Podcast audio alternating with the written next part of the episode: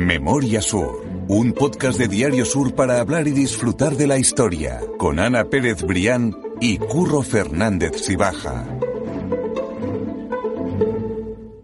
Hola Ana, ¿qué tal? Hola Curro, buenos días. Estamos encarando el final de la primera temporada. Estamos todavía pensando y maquinando qué cosas añadir en esta segunda temporada. Tenemos algunas en mente que yo creo que van a, Y van a gustar. Exactamente, que son sorpresas todavía. Y lo que queremos es seguir invitando a la gente, como decíamos hace un par de semanas, a que nos comenten, que nos escriban, que nos, que nos sigan apoyando, que sigan diciendo que nos escuchan y que, y que Sí, haciéndolo. efectivamente, y que nos den ideas. Que bu- Eso es. Muchas de las ideas que surgen de este podcast o de los artículos históricos que, que publicó en Sur eh, surgen efectivamente de, de, de eso que te llega, ¿no? De- de lo- del otro lado. No, no, pues sí, que Así nos que digan- siempre de agradecer, sí, sí. Que nos digan qué, cosas quieren escuchar, ya sean historias o ideas que tengan, que, que nosotros encantados, que estamos justo per- Dispuestos. perfilando, dispuestos y perfilando que va a ser la siguiente temporada. Así que Totalmente. estamos abiertos a, a propuestas. Hoy vamos a hablar, como decía al final del capítulo de la semana pasada, de un tema que tengo muchas ganas, porque vamos a hablar de mi barrio, Ana. Y del mío. Entonces tenemos que, que yo tengo ganas de contarlo, De hecho, esta este podcast se hace desde aquí. Exactamente, se hace nuestro, nuestro estudio de grabación está en, en, en el Limonar. en el corazón del barrio. Exactamente, está en el Limonar. Así que como decimos, vamos a contar la historia del Limonar, que yo creo que mucha gente le va a sorprender, porque quizás no sea uno de los barrios eh, con más eh, visitas, pero sí de los más conocidos de Málaga. Sí, sí, la, vamos a contar la historia de los de, de sus villas y, y hotelitos, bueno, y de, de- y de cómo ese espacio se convirtió en el lugar de descanso de, de, de las grandes sagas familiares de Málaga, de esas familias burguesas, y cómo ha ido evolucionando a lo largo de los años, y so- pero sobre todo de sus edificios más bellos, que tiene muchísimos curros. Eso es, porque lo que vamos a hacer es dar un paseo por el Limonar. Ahora, en cuanto nos metamos en materia, lo van a entender rápidamente y podrán prácticamente escuchar este podcast mientras pasean por aquí, por, por el barrio. Así que no quiero extenderme más y vamos a contaros la historia del barrio del Limonar.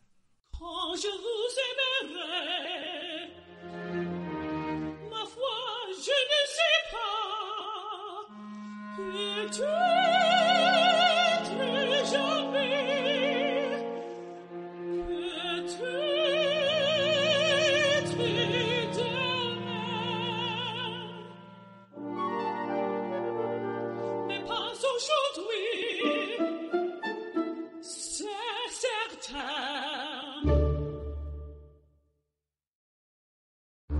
Como esto sé que lo escucha gente, Ana, que no es de Málaga, porque la, la novia de un amigo, Ana, que es tocaya, además tuya, eh, me dice que es de Madrid, que está escuchando el podcast y que está interesadísima, porque Oye, está descubriendo Málaga. pero muchísima gente Sí, de sí, fuera, sí, ¿eh? que Yo está estoy descubriendo sorprendida. Málaga. Sí, sí, sí. Sorprende y, y lo agradecemos. Entonces, como decía, como está hay gente que está descubriendo Málaga, no nos vamos a engañar y vamos a decir que el barrio de Limonar tiene la fama de ser el barrio pijo de Málaga. Sí, sí. O sea que tenemos que, que aclararlo y quizás con la historia que vamos a contar se va a entender por qué tiene esa fama. Claro, efectivamente. Fama de Barrio Pijo de Málaga precisamente por la historia que, es. que arrastra esta parte de, de Málaga Este, ¿no? Que, bueno, que rápidamente se convirtió, mm, siempre hemos hablado mucho de ese esplendor eh, industrial, económico de la Málaga de finales del siglo XIX.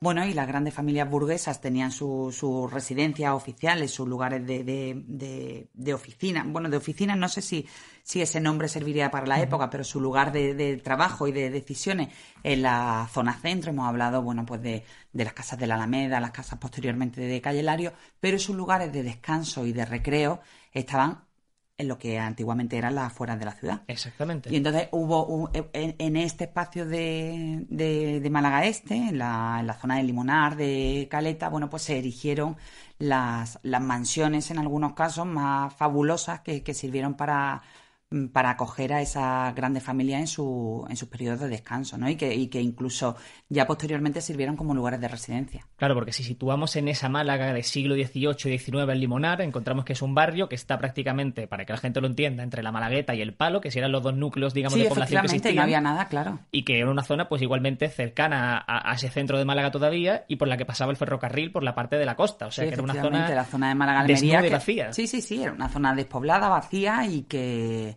Y bueno, pero en la que pusieron los ojos. Bueno, despoblada y vacía, curro, y no hace. Y, y hasta no hace tanto, o sea, porque yo particular, yo tengo 45 años, lo voy a decir, no tengo ningún problema No en decirlo. Y yo me acuerdo que yo me mudé al Limonar con, con tres y, y, y yo vivía en el campo. Sí, sí, sí. O sea, nosotros vivíamos en uno de los primeros edificios posteriores, lógicamente.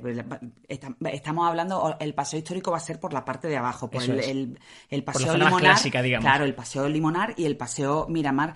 pero eh, los, los bordes de, de, de toda, de toda esa zona eran, eran campos. Entonces yo perfectamente me acuerdo de pequeña que no había absolutamente ninguna construcción, que hoy casi casi no hay ningún espacio libre y que no hemos tenido que ir al otro lado de la autovía. Bueno, al otro lado de la autovía no, a, la, zona de la autovía, falda de la autovía, sí, para, para construir, pero era campo. No, no, absolutamente. Yo, Sí, sí. eh, para que la gente se haga una idea, eh, mis padres vinieron al Limonar en el 89 y la zona de Pinos del Limonar, que es la que Sí, está situada más cerca de la autovía, Ahí me dicen hacíamos, que no existía. O sea, ahí hacíamos era- paellas los domingos con, los vecinos de nuestro bloque, pues era, nos íbamos al campo y hacíamos las paellas pues, por, la, por la zona donde hoy están los pinos del Limonar, incluso por la zona de la autovía y la zona de la Minilla, que Eso es. está por, por la parte de, mm, del Mayorazgo. Exactamente. Así que más allá de esas villas por las que vamos a hablar, sabemos que también hay una zona más residencial que es que lleva existiendo apenas hace Nada, 50 pues, años, sí, 40, sí, 50 años. que Muy es, nueva. es curioso, es curioso cuanto menos.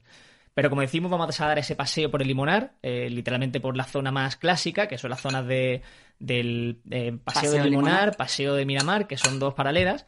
Y nosotros lo que vamos a hacer es empezar este paseo. Que por cierto, Por- Curro, voy dime, a dime. hacer una apreciación porque la gente se, se lía y, y- y si la gente no está muy acostumbrada a venir por aquí, siempre preguntan. El paseo del Miramar sube Eso es, y el paseo del Limonar baja. eso es. Oye, que lo pregunta mucha gente. No, no, no, ¿eh? no, que lo pregunta mucha gente y que ahora lo va a entender perfectamente porque vamos a hacer el recorrido, como digo, prácticamente Por para, para que vayan con auriculares y vayan paseando a medida que, no, que nos escuchan. Como decimos, salimos desde el Parque San Antonio, que es un hospital que todo el mundo conoce hoy y que aunque no lo parezca, a día de hoy por la estructura y la arquitectura que tiene, va de la mano del edificio que tiene justo al lado, que se llama Villa Unieva.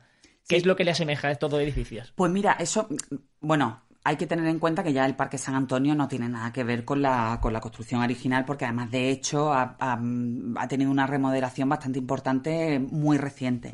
Pero eh, antiguamente fueron eh, levantados el Hospital Parque San Antonio y Villa Onieva, eh, que es el, el palacete que hay justo en, en la esquina, ya con, con calle Pintor Sorolla, fueron levantadas como edificaciones gemelas.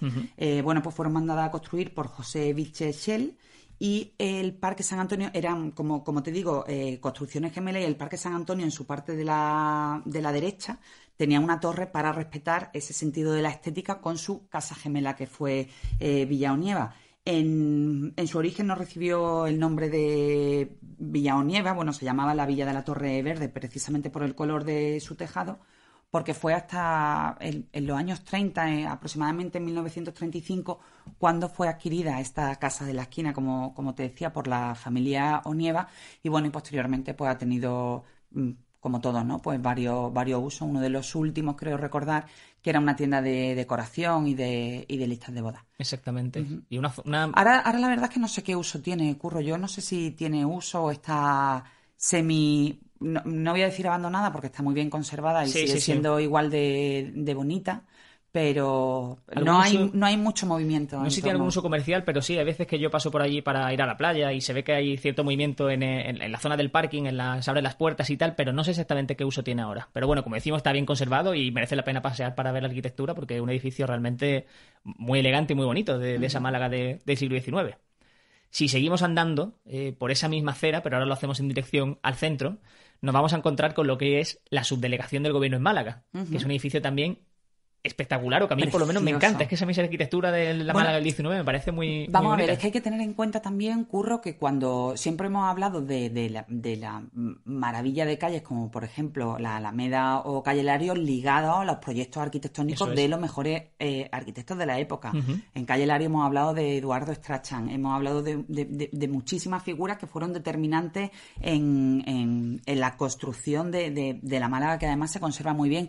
Y entonces también en el caso del Limonar y de la Caleta, los mejores arquitectos de la época pues proyectaron esas residencias fabulosas para, para- por, por orden de esa familia, Claro. ¿no? Y uno de los principales protagonistas de este recorrido precisamente es el arquitecto Fernando Guerrero Estracha, que fue el autor de, entre otros, del Ayuntamiento de, de Málaga y, y también del cercano Hotel Miramar, que se considera la obra cumbre de su, de su vida, de su vida Claro. profesional, ¿no? Claro, que encontramos ese, esos vestigios de esa en Málaga, eh, más lejos de la zona céntrica y que son igualmente edificios Sí, interesantes, bueno, pero señoriales y- imagínate, por ejemplo, también hemos hablado de- por el paso de la Malagueta de todas las calles de Félix Sáenz, en la parte del paso de Reading, que son, que son absolutamente maravillosas.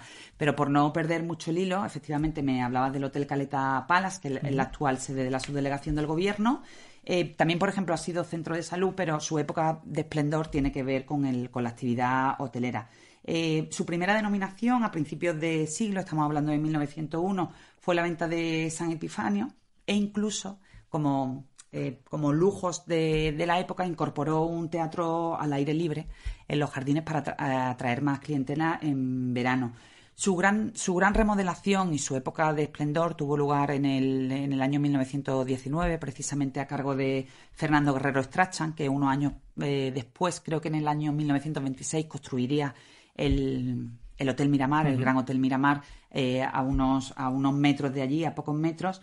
Bueno, pues esta primera gran remodelación corrió a cargo de- del arquitecto, que era sobrino de Eduardo Strachan Viana Cárdenas, el, el arquitecto de Calle Lario, y ahí se proyectaron un centenar de habitaciones como hotel de lujo, ojo, 75 de ellas con baño propio. Sí, sí, que es. Es decir, ahora, ahora, ahora tenemos la idea de un hotel de lujo y, y, por supuesto nos entra en nuestra mente que algunas de esas habitaciones no tengan baño propio. Bueno, pues para que también podamos entender cómo, cómo funcionaban la, bueno, las No, no, construcciones y- de la época. Y que 30 Eh, años antes o 40 años antes que se estaba inaugurando la calle Lario, veíamos como en esa calle Lario se estaban empezando a hacer algunas viviendas con baño propio. O sea que si las propias viviendas no tenían baño propio, Claro, un hotel era un lujo que lo tuviera. Claro, efectivamente. Uno de los principales lujos de Calle Larios cuando se inauguró en el año mil- 1891. Ujú. eh, siempre me tienes que, que salvar con la, con la fecha de Yo- Calle yo no- pero yo no me sé la fecha de agosto, fíjate. El Entonces, 27 de agosto. ¿ves? Entonces nos Bueno, comprendamos muy bien. no, Nos comprendamos muy bien. bien. Bueno, pues uno de los principales lujos de esas calles absolutamente fabulosas de Calle Lario,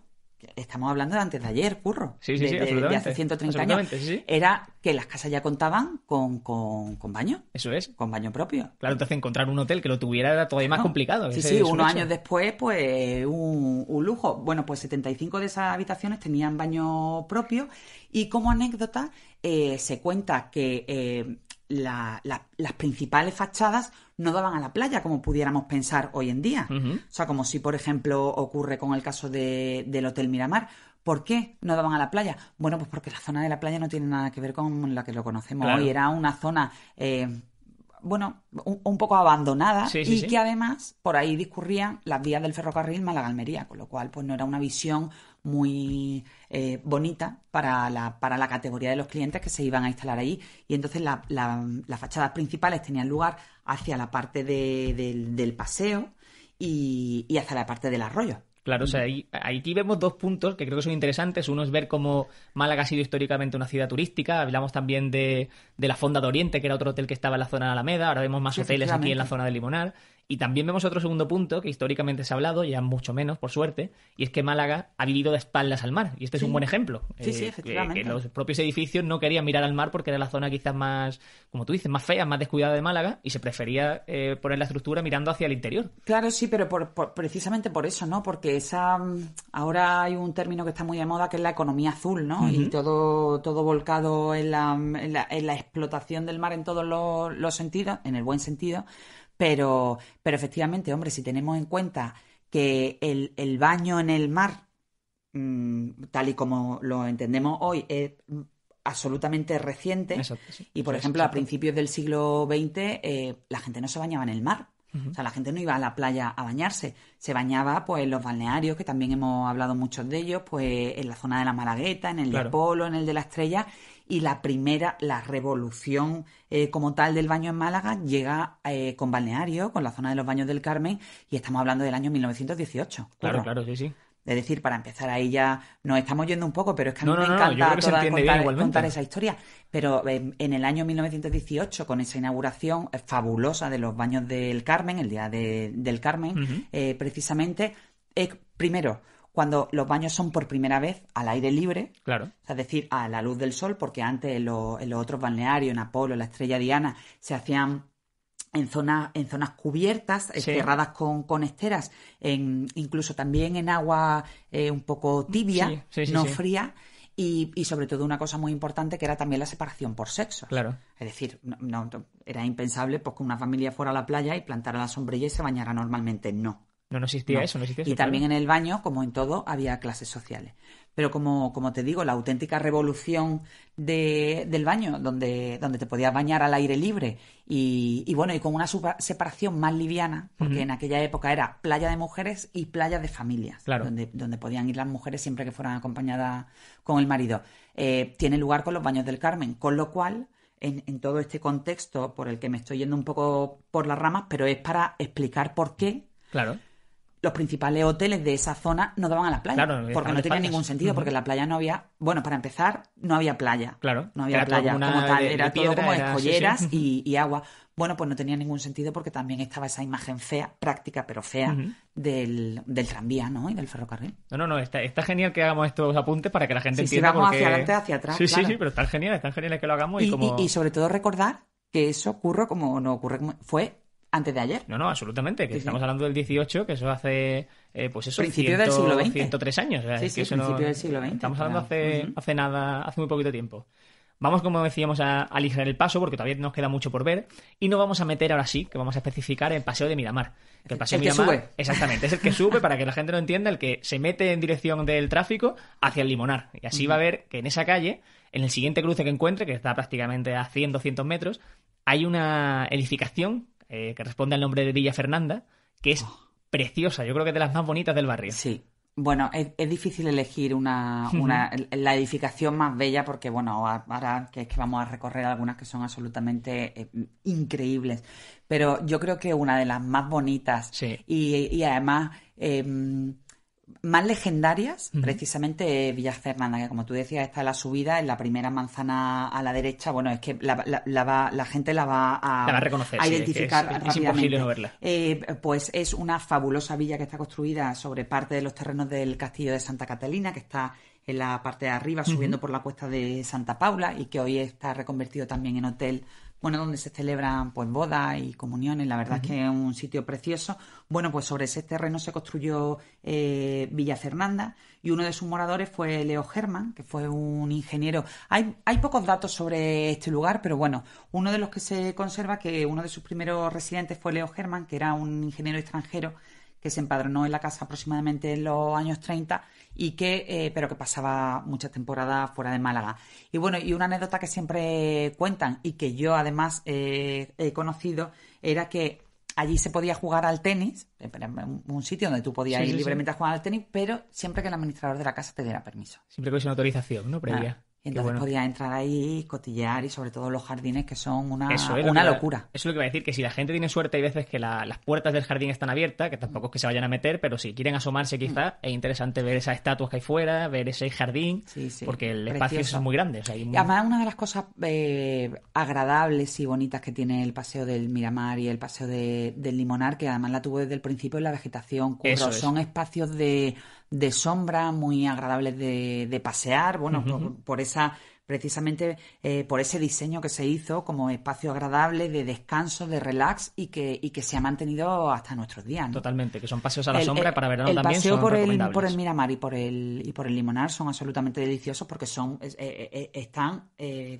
totalmente cubiertos. Total, totalmente, absolutamente. Déjame citar que muy cerca de Villa Fernanda está la iglesia de San Miguel de Miramar, que es la iglesia de Limonar, que es una iglesia muy moderna, que a mí personalmente me gusta mucho. No sé si es por la que he tenido más cerca, pero a mí me gusta y tiene también una capilla al lado muy pequeñita que es, bueno, es que la muy distinta. Claro, y- es que la, la capilla eh, era era es la- lo que se ha conservado es la, la nave central de la iglesia antigua. Exactamente, eso es. Entonces, la iglesia antigua, la, la nave central era esta capilla, a ambos lados había dos pequeñas naves, pues que se que, que con el paso de los años, yo además también recuerdo esa, esa, mm, esa construcción, eh, porque allí, bueno, pues yo creo que nos hemos bautizado todos, la comunión, bueno, todos los que vivimos por aquí.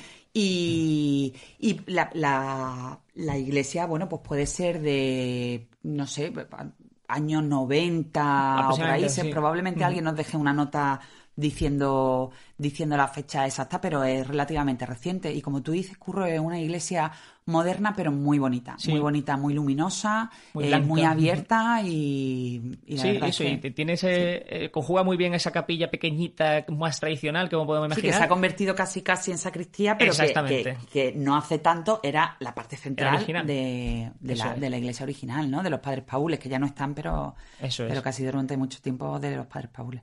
Recomendamos seguir por ese paseo de Miramar con el ojo muy abierto porque van a encontrar muchas más edificaciones espectaculares del siglo de finales del XIX, como el Instituto Médico Miramar, Villa Suecia, Villa Dolores o Villa San Enrique, que tienen muchísimas opciones y muchísimas villas que es para ir paseando Sí. con el ojo abierto, básicamente absolutamente, curra.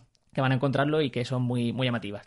Cuando llegamos al final de ese paseo, nos giramos a la izquierda por el puente Don Wilfredo, inmediatamente otra vez a la izquierda porque ya entramos en el paseo del Limonar, que como El que decimos, exactamente, es paralelo al paseo de Miramar, simplemente que baja en el sentido del tráfico ya hacia, hacia el mar, para que la gente lo entienda.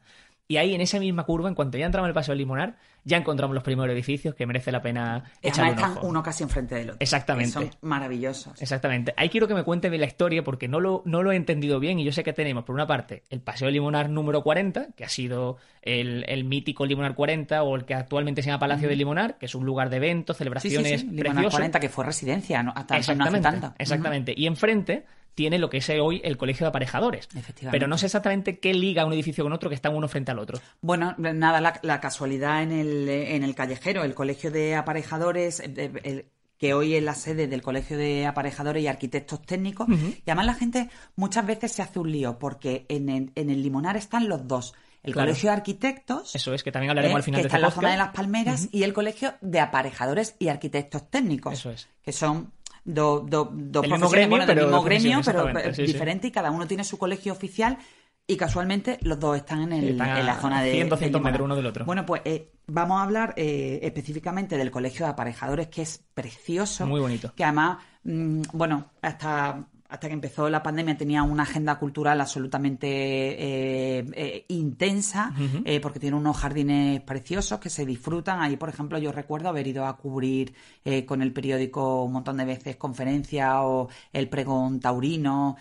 conciertos de todo tipo, es decir, que es un lugar muy vivido y, y- Muy elegante. y- y muy elegante además, ¿no? Entonces, bueno, pues el colegio de aparejadores, lógicamente, no fue construido como colegio de aparejadores, ha sido el último uso y más reciente.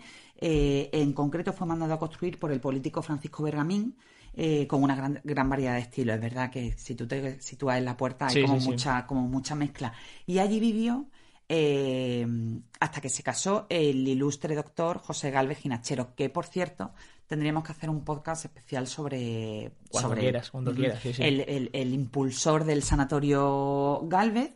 Y bueno, pues esta residencia en concreto fue su residencia de soltero. Mantuvo la casa de cuando se casó, ahí nacieron sus tres hijos, pero finalmente él quiso, eh, tuvo, antes de, de abrir el sanatorio Galvez, eh, que todos probablemente lo tengamos en la cabeza, en calle Cister, justo eh, a la espalda de, de la catedral, que coincide casi casi con el patio de Los Naranjos. Bueno, pues el doctor Galvez Ginachero proyectó poner su clínica precisamente en este edificio, en el colegio de, de aparejadores. Finalmente ese proyecto no cuajó, él abrió, su, él abrió su clínica en la zona del centro de Málaga, pero sin embargo sí eh, mantendría ese uso sanitario porque la clínica eh, fue el sanatorio del doctor Bustamante, que también muy conocido porque, bueno, su familia, eh, mucha de su familia sigue viviendo también en el, en el barrio, que a partir del año 1925 le dio ese uso hospitalario y clínico y que incluso dedicó una parte de, del edificio a maternidad. Exactamente, sí, porque eso te iba a decir, y hasta hace poco, porque mis hermanos, que son incluso más jóvenes que tú, dos de ellos han nacido allí, o sea que también ¿Han hablamos- nacido allí? Han nacido allí además, o sea que hasta hace relativamente Fíjate. poco también ha habido ese cientos de malagueños que ahora han nacido en la clínica de, Sí, del doctor Bustamante, o sea que, que Pues un lugar precioso para nacer. Sí, sí, desde luego que es un lugar privilegiado. en el enfrente, como decíamos, tenemos ese número 40, que es hoy el Palacio Limonar, que igualmente recomiendo a la gente que si tiene la suerte de que la puerta está abierta, va a haber igual un jardín enorme, un edificio de fondo que es precioso y que también merece la pena pues fijarse en la arquitectura y pasear por allí Sí, allí se han tranquilamente. hecho también, decía que, que en el Colegio de Aparejadores se han hecho muchos eventos, pero también en el Limonar 40. Bueno, de hecho es uno de, la- de los lugares de referencia. Estábamos hablando antes del castillo de Santa Catalina, también en Limonar 40. Bueno, pues se hacen Totalmente. bodas, todo tipo de, de celebraciones. Yo recuerdo incluso haber ido allí a alguna fiesta del Festival de Cine. Ah, mira, alguna bueno. fiesta de inauguración o de clausura se ha hecho allí, la verdad es que... Sí, cuando, si no me equivoco, la gala de los Goya que se celebró en Málaga, la primera, cuando todavía no había confinamiento, creo que la fiesta después de los Goya se Sí. hizo ahí en el Limonar 40. Sí, sí, sí, fue en el que Limonar me, 40. Me, me hizo ilusión ver a tantos famosos allí, Sí, sí. ¿sabes? Y me- Bajando me por nuestra calle, Exactamente, por nuestra calle, estamos allí. Nosotros, no nos invitaron a Ana todavía. No, no, no, no. Para la próxima, para la próxima estamos seguros invitados. Si seguimos por esa calle de Paseo Limonar, vamos a llegar al colegio Limonar. colegio. A mi colegio, exactamente. Y es un colegio privilegiado también, porque tiene un jardín excepcional que está protegido, e incluso los propios alumnos no hemos hecho tantas cosas allí como nos gustarían, eh, en el sentido ah, de lo- aprovecharlo. Lo, tenéis para ocasiones Exactamente, para ocasiones especiales, pero me refiero a eso, a que es cierto que al ser un lugar protegido tampoco tiene un, uso, un uso escolar y que tiene también una de esas edificaciones, que es la Secretaría del Centro, pero que es una, un edificio precioso del siglo XIX de Málaga. y que es efectivamente, muy- esa muy parte, antiguo. esa parte antigua del, del- del precioso edificio, pues se, se reserva a la parte administrativa, ¿no? De secretaría y bueno, ya hay una construcción posterior que es la que la que ocupa toda Sí, la parte de colegio sí. aula y el y el próximo colegio. Pero efectivamente también es uno de esos edificios de, de parada obligada. Además, ese esos jardines y ese edificio se puede ver muy bien porque bueno, la, la- Está a pie de calle, no es son que- no son eh, muros, No, son, no, son rejas, Son con lo cual bueno, pues te puedes parar y lo puedes contemplar y, y la gente probablemente, bueno, no, probablemente no, va a disfrutar de la belleza de los jardines.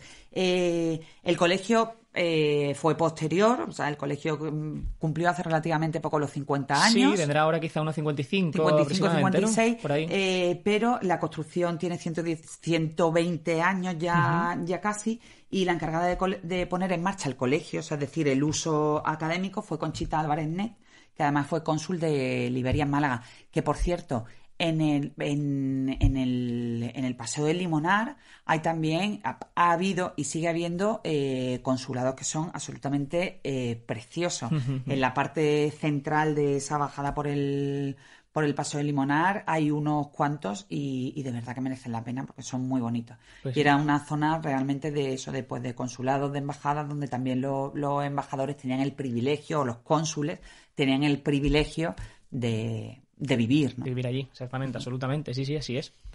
No podemos eh, dejar eh, este podcast sin hablar del Colegio de Arquitectos, que tú estabas mencionándolo antes, que está también muy cerquita y ya sí teníamos que A subir de más Palmeras, hacia sí. el interior, hacia las Palmeras, pero seguía estando a 100, 200 metros, un paseo Sí, sí, absolutamente se agradable puede, muy, se puede subir perfectamente. y muy cerquita. Y ese Colegio de Arquitectos, que tiene una forma peculiar, porque es casi circular, así que en torno a un jardín, pero que En es un jardín donde hay eh, pavos reales. Eso quería contar. que además se ven Eso quería y, contar. y se dejan ver sobre todo. Eso ¿eh? es, porque yo creo que mucha gente no lo sabrá, pero en Málaga tenemos ahí una, una población de, de pavos reales Sí, sí. Que, que se pueden ver porque es que están por la carretera. De hecho, el otro día yo Algunos por con por la coche carretera, sí, y yo sí. tuve que meterme en la acera para, para bordearlos porque Para obviamente están protegidos. Claro, están protegidos absolutamente. Es Normalmente que están por el jardín y es eh, bueno, es mm, delicioso verlo. Sí, sí, sí. No, no hacen nada. Digo, si alguien quiere verlo, Claro, que no, no, se asuste ni mucho menos, que no hacen nada y que son muy llamativos de ver, porque no todos los días se ve un, un pavo real. Un pavo real por la calle. que tenemos, tenemos la suerte nosotros de tenerlo aquí cerquita, pero así es.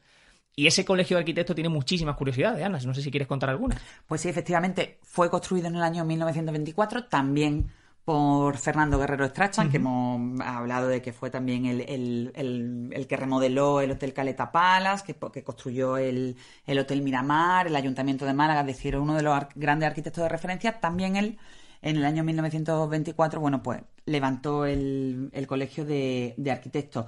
Eh, no siempre ha sido ese su uso, recibió también el nombre de Hacienda del Cónsul, Las Palmeras y el Castillejo. Y este último nombre en concreto se lo puso uno de sus propietarios más, más conocidos, que fue Tomás Bolín y Gómez de Cádiz, que vivió en el edificio con su mujer y, su, y sus cinco hijas. Y bueno, y hay una curiosidad eh, sobre este edificio que era que mientras era la residencia de, de- de la familia Bolín entre el año 1937 y 1938, esa familia dejó su casa, dejó el, el palacio para que Franco y el general Queipo de Llano se alojaran en Málaga cuando la ciudad cambió de, cambió de mano a favor del bando nacional. Y fue utilizado además también como cuartel general del Estado Mayor para la defensa de Málaga en el año 1937. Eso es. En la guerra civil. Sabemos que en ese colegio de arquitectos vivió, por lo tanto, durante un tiempo, se hospedó durante un tiempo Sí, tanto sí, Hipo de. Llano como Franco. Sí, sí. O sea, que son edificios emblemáticos y que han Bueno, sido utilizados a nivel nacional, exactamente, que tienen su historia. que y eran referencia y- Eso es, que son lugares para poner. Y aparte estamos viendo que en el barrio estamos encontrando muchos nombres históricos de, de malagueños, pues la familia Bolín, la familia Strachan o Guerrero Strachan, Sí, sí, y muchos más nombres de gente que pudo tener aquí una residencia, eh, Galvez Ginachero también. Y Sí, que, sí, los Bustamante. Los Bustamante, exactamente, que son familias históricas de Málaga que están ligadas de una forma u otra al barrio y que, que siempre es interesante contarlo. Hemos tenido además también la suerte de contar con Jorge Jiménez, que es historiador y uno de los encargados de esos paseos que la empresa Cultopía organiza por el Limonar para conocerlo. Y que además los recomiendo desde aquí porque esos paseos to- todos son recomendables, pero el de las villas y hotelitos de Limonar, Jorge además es que lo cuenta todo tan bien. Bueno, ahora lo, lo escucharemos, pero, pero de verdad que merece muchísimo la pena. Yo tengo muchas ganas de hacerlo porque no, no lo conozco personalmente y no he hecho ninguno de esos paseos, pero tengo muchísimas ganas de hacerlo. Y como digo, hemos hablado con él para que nos cuente algunas curiosidades que, que seguro que nos van a llamar a todos mucho la atención. Pues una anécdota o un hecho así curioso. Verás, el Hotel Caleta Palas o Hernán Cortés era uno de esos hoteles que empezaron desde lo más bajo. Eso era el Ventorrillo de Epifanio López. Era una casa de comidas que el señor Epifanio en un momento dado le da por poner allí un teatro nocturno en las noches de verano para amenizar. Claro, piensa que en aquella época había radio prácticamente durante el día, estaba hablando de la década de los 10, de los 20, ya más tarde de los 30 que no había televisión, que era un poquito de radio, la tertulia que pudieses tener con la familia y los amigos y poco más. Entonces le dio inversión de futuro. Lo empieza a agrandar, crea el ala principal de habitaciones, el señor Epifanio, y en ese momento él ya cambia de manos porque el, el señor Epifanio López lo coge un nuevo propietario y se convierte el hotel al que viene Lorca cuando visita Málaga.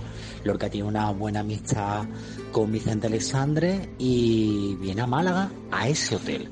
Ese es el hotel que más le gusta, porque pensemos que Lima en aquel momento es un lugar pensemos que aunque es de clase alta, relativamente abierto a nivel de pensamiento, porque viene gente de toda Europa, los habitantes del Limonar son todos gente del exterior, entonces el pensamiento puede ser un poco más abierto para lo que era normal en aquel momento para una persona como Lorca, homosexual, literato, que además había viajado, que era una persona con, con mundo. Entonces allí se ve que se tenía que sentir mmm, a gusto porque en alguna correspondencia ya se indica que busca preferentemente alojarse en el Hotel Hernán Cortés. O sea que pensemos que el edificio que se conserva no es un edificio, sino que es un pasado de esa tradición literaria, de eso, uno de esos personajes esenciales en la literatura de principios del siglo XX español y malagueño.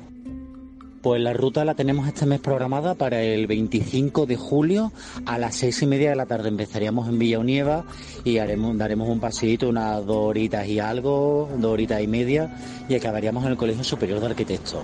Pasaremos por varias de las villas, viendo el exterior, hablando de ellas, y ya sí entraríamos a los jardines del Colegio Superior de Arquitectos. La ruta la verdad es que la estamos programando ahora mismo casi prácticamente cada mes, mientras las restricciones y la situación nos lo permita.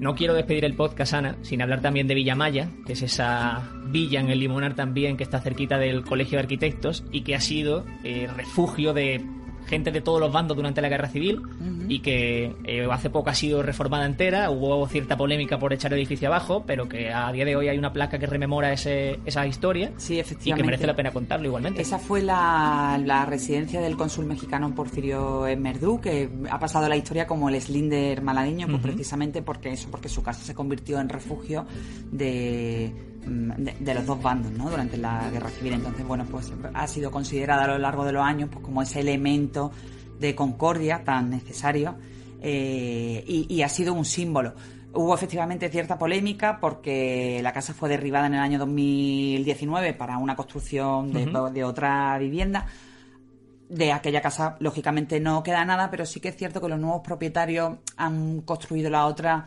respetando un poco ese, ese sabor clásico, sí, ¿no? De, de, de, lo que fue Villamaya.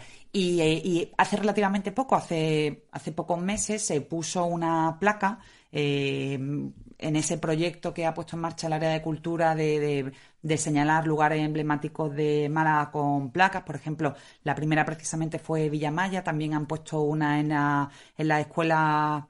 Eh, en la escuela normal de la Plaza de la Constitución. Uh -huh, cierto. Eh, y también hay otra que fue inaugurada hace relativamente poco, eh, la Malagueta, en el lugar donde hacía su tertulia, en el Vilmore, eh, en el lugar donde hacía su tertulia Rafael Pérez Estrada. Eso pues es. esa placa primera en, en Villamaya pues recuerda eh, desde la fachada que también se puede ver eh, esa breve historia de lo que fue de lo que fue Villamaya ¿no? y lo que representó en una época absolutamente convulsa de nuestra historia. Claro, aunque esos edificios no se conserven como tal porque quizás a nivel arquitectónico no tengan ese peso, sería interesante que sepamos qué pasó allí porque es lo que va a dar sentido a la historia, así que yo sí, creo que es interesante.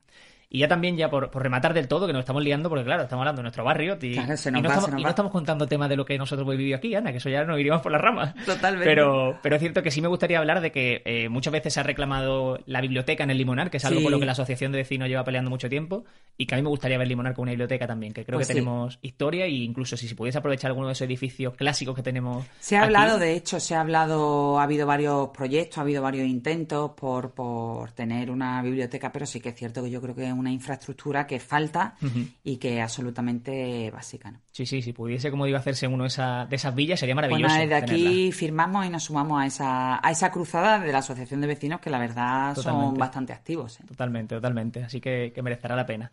Pues Ana, nos quedamos ya citados para la semana que viene, que ha sido un placer hablar de nuestro barrio y que espero que la gente ya lo vea con, con otros ojos cuando pase por aquí y que ya sepa por qué viene ese, ese apodo o ese conocimiento de los pijos de Málaga, como la zona de Limonar. Un nombre histórico. Exactamente, pues muchas gracias, Ana. A ti siempre, Curro.